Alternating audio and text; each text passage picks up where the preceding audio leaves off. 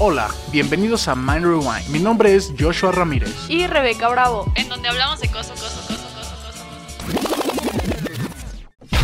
Música, Experiencias, ciencia, opiniones personales y más. Dale play y reinventa tu mente con Mind Rewind.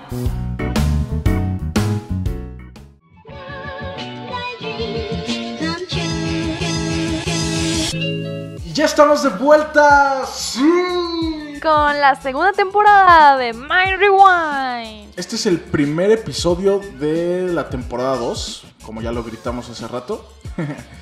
y, y pues bueno, tenemos preparado un tema que la neta estuvo bien difícil este, pues, Planear, sí. Ajá. Y mm, vamos a dividir lo que hacíamos, o sea, lo que hacíamos antes. Lo que hacíamos de hacer un episodio como de 40 minutos con diferentes secciones, con el podcast University, el Rebecca's Adventures, eh, Open, etcétera, etcétera, etcétera. Ah, ahora lo que vamos a hacer es que lo vamos a separar y vamos a subir uno diario. O sea, por ejemplo, hoy, martes, toca em, Podcast University. el Podcast University. Y mañana, miércoles, toca Rebecca's Adventures y así. Vamos a subir un itinerario así a, a redes para que, pues, para que sepan los días y los contenidos que van a ver pues, a lo largo de esta temporada 2. También le, le sumamos una nueva sección que se llama Storytime. No, no, no nos queremos enrollar mucho porque eso lo vamos a explicar pues el día del story time. Pero de todas formas, este, Estén, estén atentos a redes porque vamos a publicar y a pedirles que nos cuenten sus historias. Vamos a poner un tipo temática, entonces pues de eso les vamos a estar pidiendo. Así que no se olviden de participar. Ahora, otra, otra cosa buena de este nuevo formato es que ya le podemos dar más tiempo a cada sección y desarrollar más profundo un tema. Porque la temporada 1 era como de que nada más tenemos 10 minutos máximo por cada sección. Y desarrollarla costaba mucho trabajo, además de que nos quedábamos muy cortos con la Sí, información. claro, y ahorita ya no, o sea, ya es como de ya nos podemos extender, ya nos podemos alargar, ya no está esa preocupación de que, ay, el tiempo, el tiempo, no, o sea, como ya, por ejemplo, hoy que toca Podcast University, ah, pues podemos, pues alargarlo, vaya. Embellecer sus Eh, oídos ex- con nuestras voces. sí, sí, sí. Pero bueno, eh, ya, suficiente introducción, vámonos directamente con el contenido, con ustedes RCP en Podcast University. Les recomendamos escuchar la siguiente representación con audífonos, ya que la experiencia es envolvente. Gracias. Una tarde normal en el restaurante donde se graba el podcast de Mind Rewind. ¡Ayúdenme! ¡Alguien ayuda!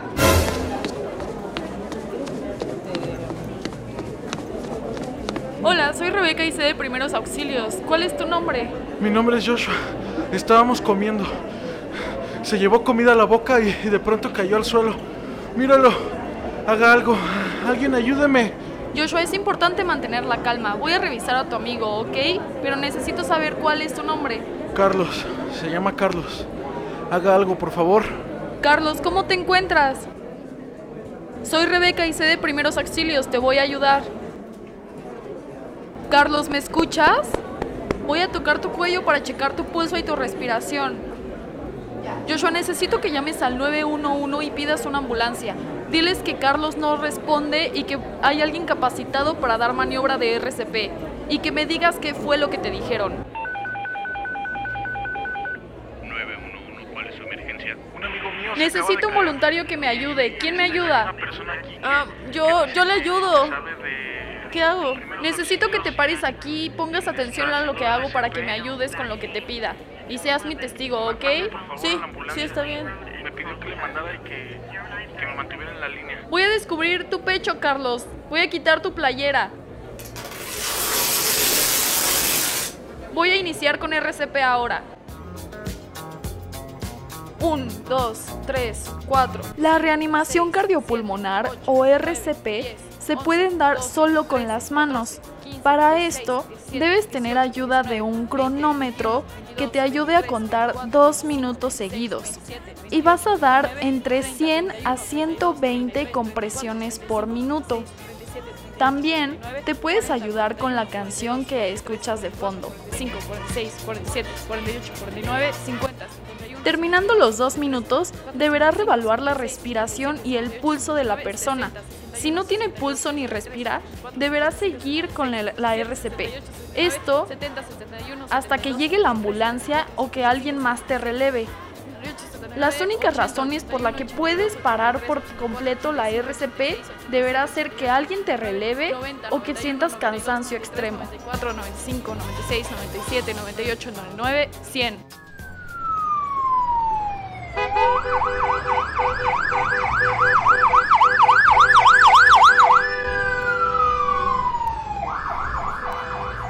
¿Qué tal? Buen día, somos la ambulancia que solicitaron. ¿Dónde se encuentra la persona que necesita el apoyo? Sí, sí, por aquí. Sígame, sígame.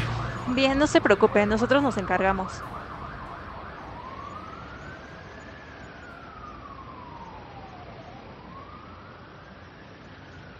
Y bueno, este es un tema delicado, es muy delicado, así que cuando termines de escuchar este podcast no significa en absoluto que vas a estar listo para dar RCP, pero sí queremos que sea tu motivación para pues poder aprender sobre esto, ¿no? Es un tema muy bonito y que lo puedas aplicar. Es complicado enseñar este tipo de temas eh, con este formato de voz, o sea, en podcast, en radio, en notas de, de audio, o sea, todo es, es difícil, ya que el RCP, Es más práctico. sí, ¿no? o sea, tienes que estarlo viendo, lo tienes que sentir, o sea, tienes que practicarlo para entender cómo se hace, porque es como, Es un conjunto.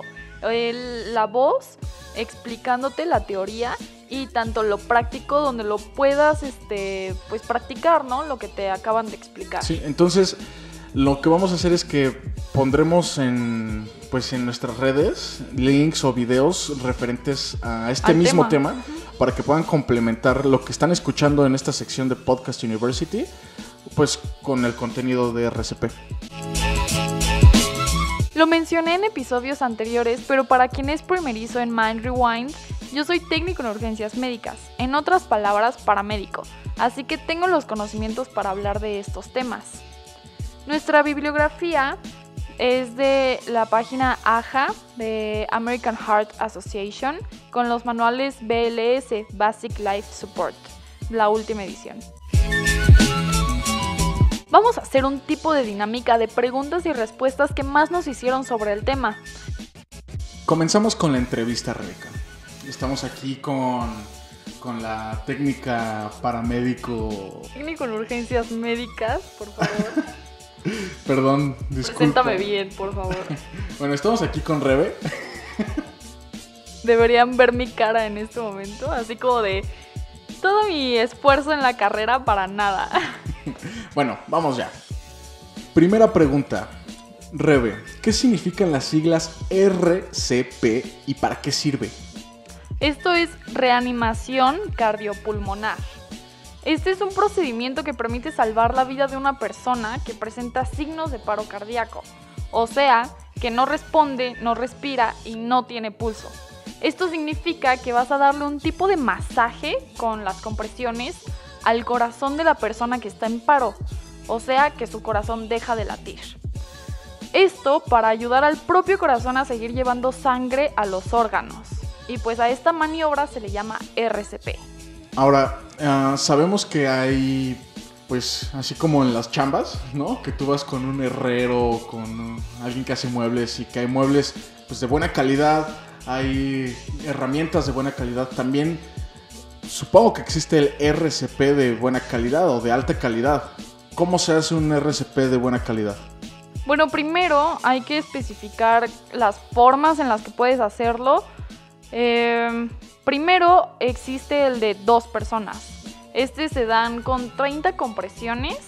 Terminando estas 30 compresiones se dan dos insuflaciones, eh, más conocido como respiración de boca a boca. Y pues esto lo repites 5 veces. Entonces es 30 por 2 por 5.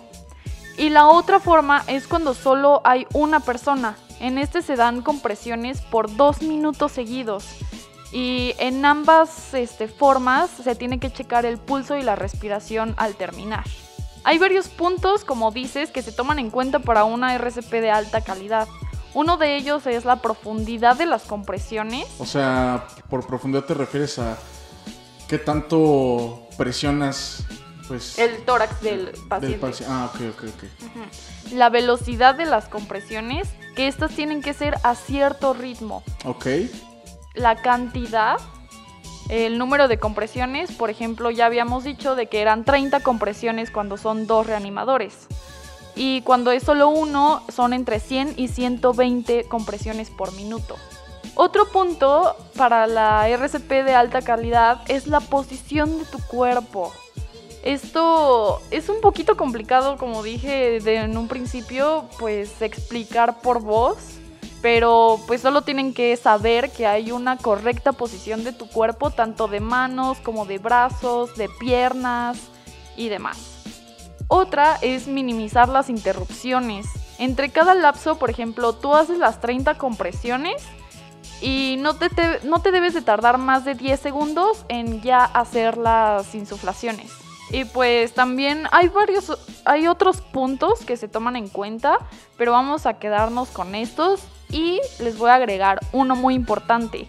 Este, deben de tener su equipo de protección personal, eh, lentes, eh, guantes y cubrebocas para protegerse a ustedes Bueno, en, y al en- en la medida de lo posible, obviamente. pues esto realmente debe de ser siempre. O sea, si no lo tienes, Sí, bueno, no si, lo eres, si hagas. eres paramédico, sí, pero si estamos en medio del bosque, pues mm, no, ¿sabes? O sea, en el mejor de los casos, pues sí debe ser así. Pues de preferencia siempre cargar con eso. Si no lo tienes es tu seguridad, ¿no? Primero vas tú. Entonces, si no tienes esto y sabes que puede ser riesgoso para ti, pues no lo haces. Es algo que han debatido mucho, es como de, pero si está muriéndose, ¿no? No vas a hacer nada y es como de, pues no, o sea, si mi seguridad por algo está en riesgo, entonces no, pues no haces algo al respecto. O sea, sí haces, pero tal vez no de esa manera, ¿no? Buscas otras formas. Pues yo creo que este es buen tema para después platicarlo en otro university o en algún, pues en algún punto, ¿no? Sí, claro. Porque sí es algo bastante complicado. Eso está, y- está polémico, me gusta. Pero bueno, vamos con la siguiente. Ahora, ya con todo lo que dijiste, supongo que es cansado, ¿no? Bastante. Es como, como si despertaras al día siguiente después de haber hecho ejercicio durante todo un año. Bueno, estoy exagerando. Pero sí, es muy cansado. Despiertas con dolor en, en la espalda, en los brazos, en tus manos y pues en tus pompis. Ahora, todo esto me lo estás platicando como si fuera para un adulto, supongo. Entonces, también sí puede ser para pues, gente de otras edades. Digo, yo creo que sí, pero hay que especificar, ¿no? Sí, hay maneras. Este, bueno, ¿en quién se hace? Primero, se hace en bebés, en niños, adolescentes y adultos. Que su corazón deje de latir y que no respire. O que respire como costoso. Aquí hay un punto muy importante del que dices que hay diferentes formas de darle RCP a cada uno. En bebés, niños es muy diferente, ¿no? En este, en bebés, por ejemplo, nada más se usan los dos pulgares o en niños se usa solo una mano y en adolescentes y adultos se usan ya las dos manos en el tórax. Puedes lastimarlos si lo haces de la misma manera de un adulto a un niño y tampoco es efectivo de esta forma. Y en, en general, o sea, ya hablando como a grandes rasgos, ¿quién puede hacer un tipo, qui- quién puede hacer el RCP vaya? O sea, ¿yo puedo? Claro. Además del personal de la salud, puede hacerlo quien sea que tenga la capacitación y se sienta seguro de hacerlo. Esto es muy importante. Sí, claro, o sea, sí tienes, bueno, yo por lo menos, yo Joshua, no me sentiría nada más escuchando, por ejemplo, este podcast, no podría ir y hacerlo. Sí, no, y no es lo ideal. O sea, lo ideal es, como dijimos, que Capacitarse. sí, Ok. siempre.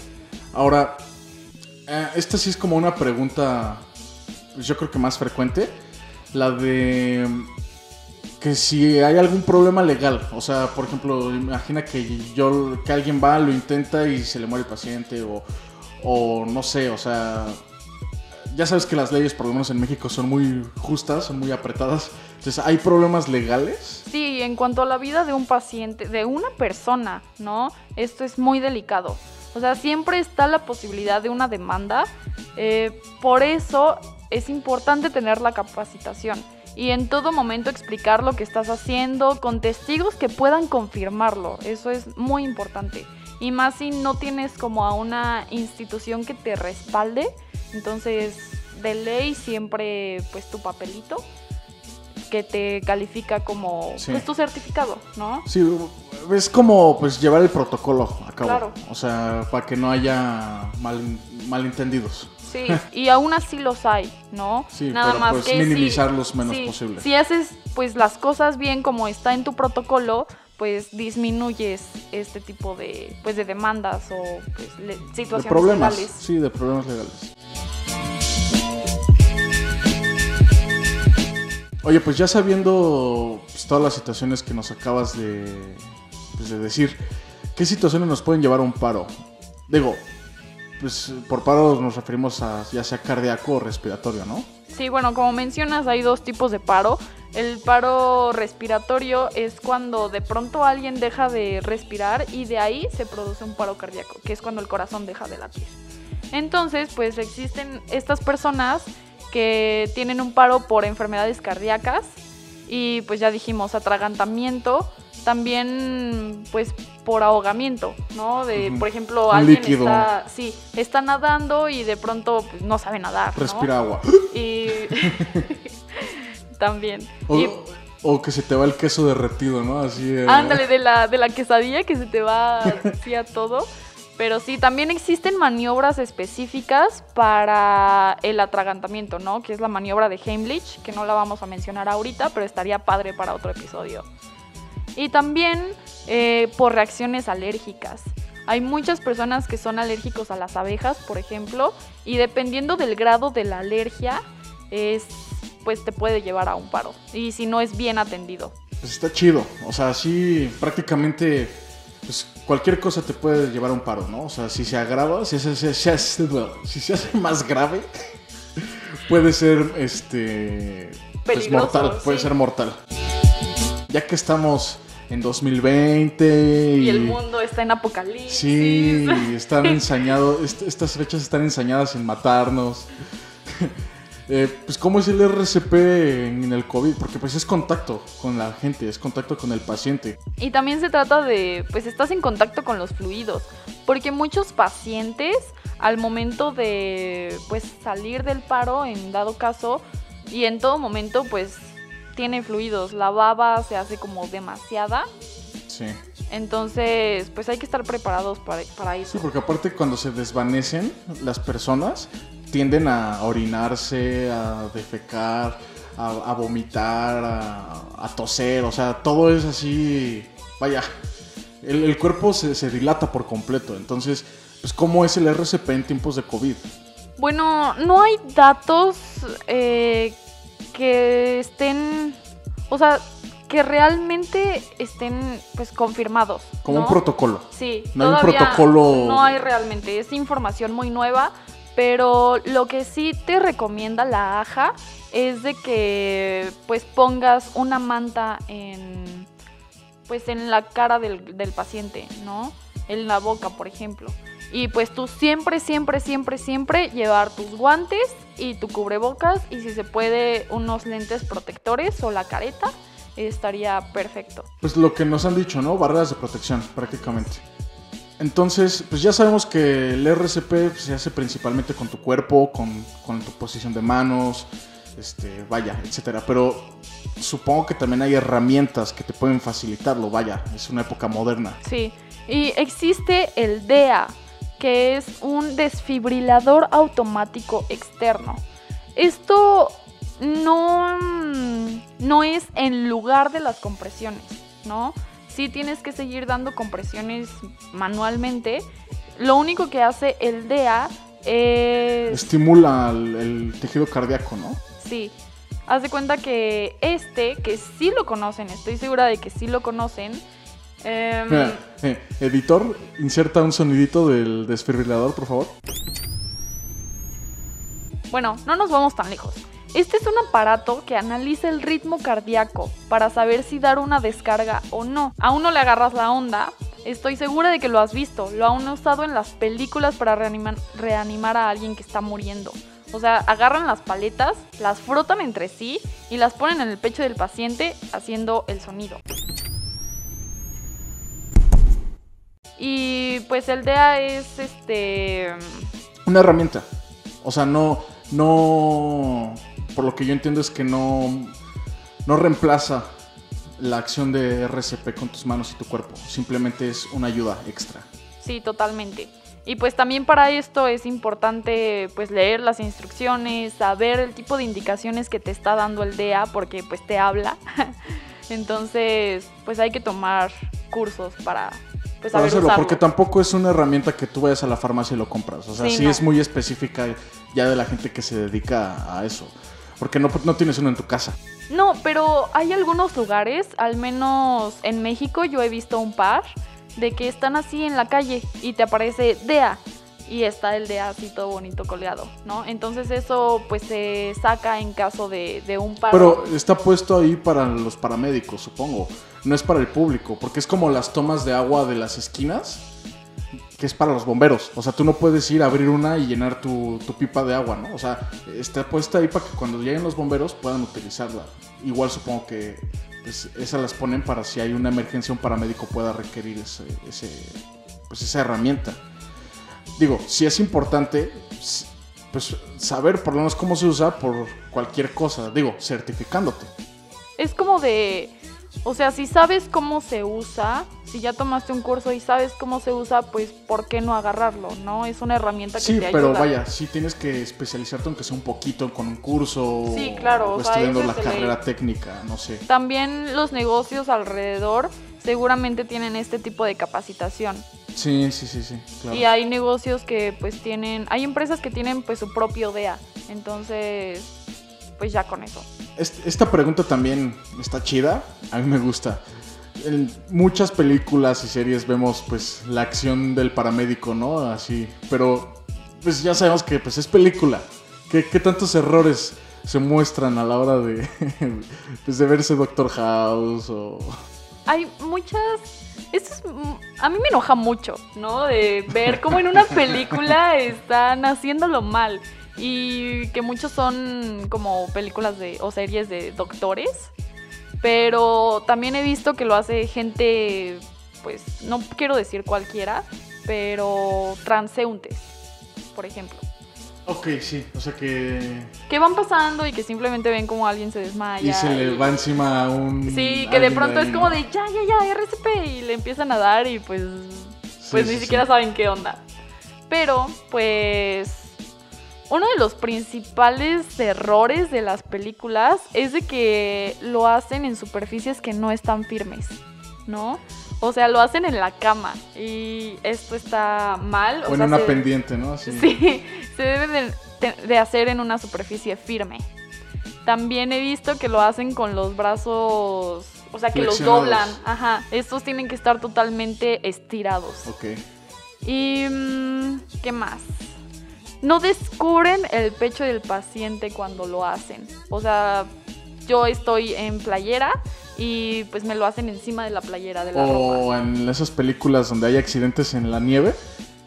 Y, y- O bueno, o sea, en algún lugar así frío y tienen chamarrotas así. Que chalecos y encima una chamarra de cuero. Y luego tienen el arnés de seguridad. Y les hacen el, el RCP. Con todo ese equipamiento encima. Y es como de, güey. Bueno, ahí hay otras cosas que cuidar. Sí lo tienes que descubrir. No nos vamos tan lejos, simplemente con el brasier de una mujer, ¿no? Sí, no, porque imagínate, tienen esos ganchos. Hay unos brasieres que tienen ganchos, ¿no? Y eso puede lastimar. Sí, imagínate, le haces las compresiones y le encajas ahí un gancho y ya le desgarraste ahí toda la piel del pecho. Pues simplemente duele, ¿no? Y a mí no me gustaría que No, pero con, y no, pero con, con- la fuerza con la que hacen las compresiones, Sí. sí, te, sí te, Sí te lastima. Te puede abrir la piel si tienes ahí algo, algo que un, botón, por ejemplo.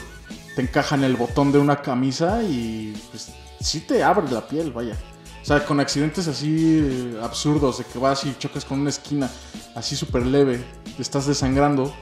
Ahora imagínate si te están haciendo todo una, un RCP encima y tienes pues ropa o, o algún material encima en, en el, pues, en el cuerpo, pues sí, obvio, es evidente que te pueden dañar bastante. Digo, por eso están los protocolos. Claro. Y por eso no hay que dejarse llevar por todo lo que ves. Sí, no es como... Bueno, hay que mantener la calma, esto es muy importante. Ya dije que todo es muy importante y sí lo es. Pero no es como de que veas que no tiene pulso y te avientes directamente a hacerlo, ¿no? Hay otras cosas que tener en cuenta antes de poder eh, pues, hacer la maniobra. Sí. Pero pues de preferencia todo tiene que ser rápido, pero siguiendo el protocolo. Ok. Entonces, volviendo a la pregunta de los errores, también he visto de que no dan las 30 compresiones o las 100 o 120 que deben de ser, dan como 5 compresiones y ya, esperan que reviva mágicamente. y seguido de una respiración de boca a boca, que esto tampoco se hace ya, hay unas mascarillas especiales para dar eh, pues las insuflaciones. Es como una bomba, ¿no? Como que bombean aire. Pues existen varios, varias mascarillas, ¿no? Eh, por ejemplo, si yo estoy en la calle y de casualidad llevo mi kit de equipo de protección personal y la mascarilla que se llama Pocket Mask, es una mascarilla unidireccional donde pues solo le pasa el aire que tú le estás aventando al paciente por medio de la mascarilla. Está chido. Y pues ya la otra ya se usa más eh, pues con el personal de salud. Sí. Ahora, en un, en un supuesto en, donde yo fui y me certifiqué y tomé los cursos en alguna institución formal, eh, pues, ¿cada cuánto tengo que refrescar mi información? Obviamente este curso tiene cierto tiempo de validez, no es eterno. Y hay estudios que dicen que si no usas esta información y no la practicas y demás, se te van olvidando muchas cosas y ya no es efectivo, ¿no? Entonces, si no estás practicándolo constantemente, se recomienda que te recertifiques, que te refresques entre seis meses y un año. Sí, pues como cualquier cosa. O sea, por ejemplo, yo en la música, eh, pues ya llevaba mucho tiempo que no practicaba con la guitarra.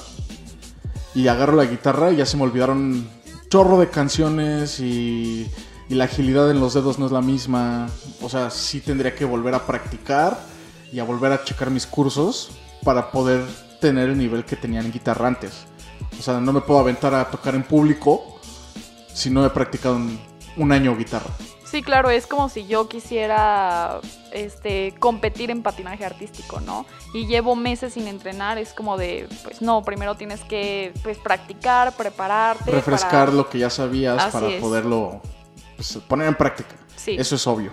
Ya te había dicho, Rebe, hace rato que pues sí se usa bastante fuerza y pues para aplicar el RCP y, y, pues lo dijimos con el ejemplo de que si tienes algo que te está cubriendo pues te puedes lastimar. Ahora, con toda esa fuerza es pues no, no daña las costillas porque vaya, en la zona donde se aplica hay costillas. ¿No se llegan a romper? Sí, de hecho, muchos dicen que en un buen RCP no se deberían de romper, pero si esto pasa es algo normal. O sea, es Es común es que física, suceda. ¿no? Sí. Si ejerces presión sobre algo y pues se puede romper. se puede llegar a romper. O sea, no, no sería extraño, vaya. Sí, Claro. o sea, si ustedes, minders, que están escuchando esto y superan del, del caso de alguien que le hicieron RCP y llegó con tres costillas rotas, pues no es para que se enojen. O sea, es como de, pues va a pasar, ¿sabes? O sea, puede pasar más bien. O sea, no...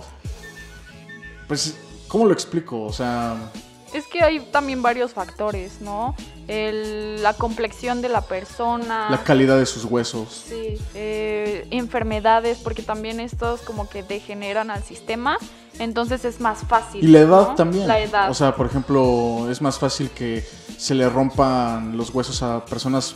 Bueno, esto es real. Mientras más edad tenga un- una persona, eh, más duros se vuelven los huesos. Entonces, dureza no significa resistencia. O sea, es como, por ejemplo, un- una, una crayola. Una crayola tiene bastante resistencia, pero si le aplicas presión, la quiebras.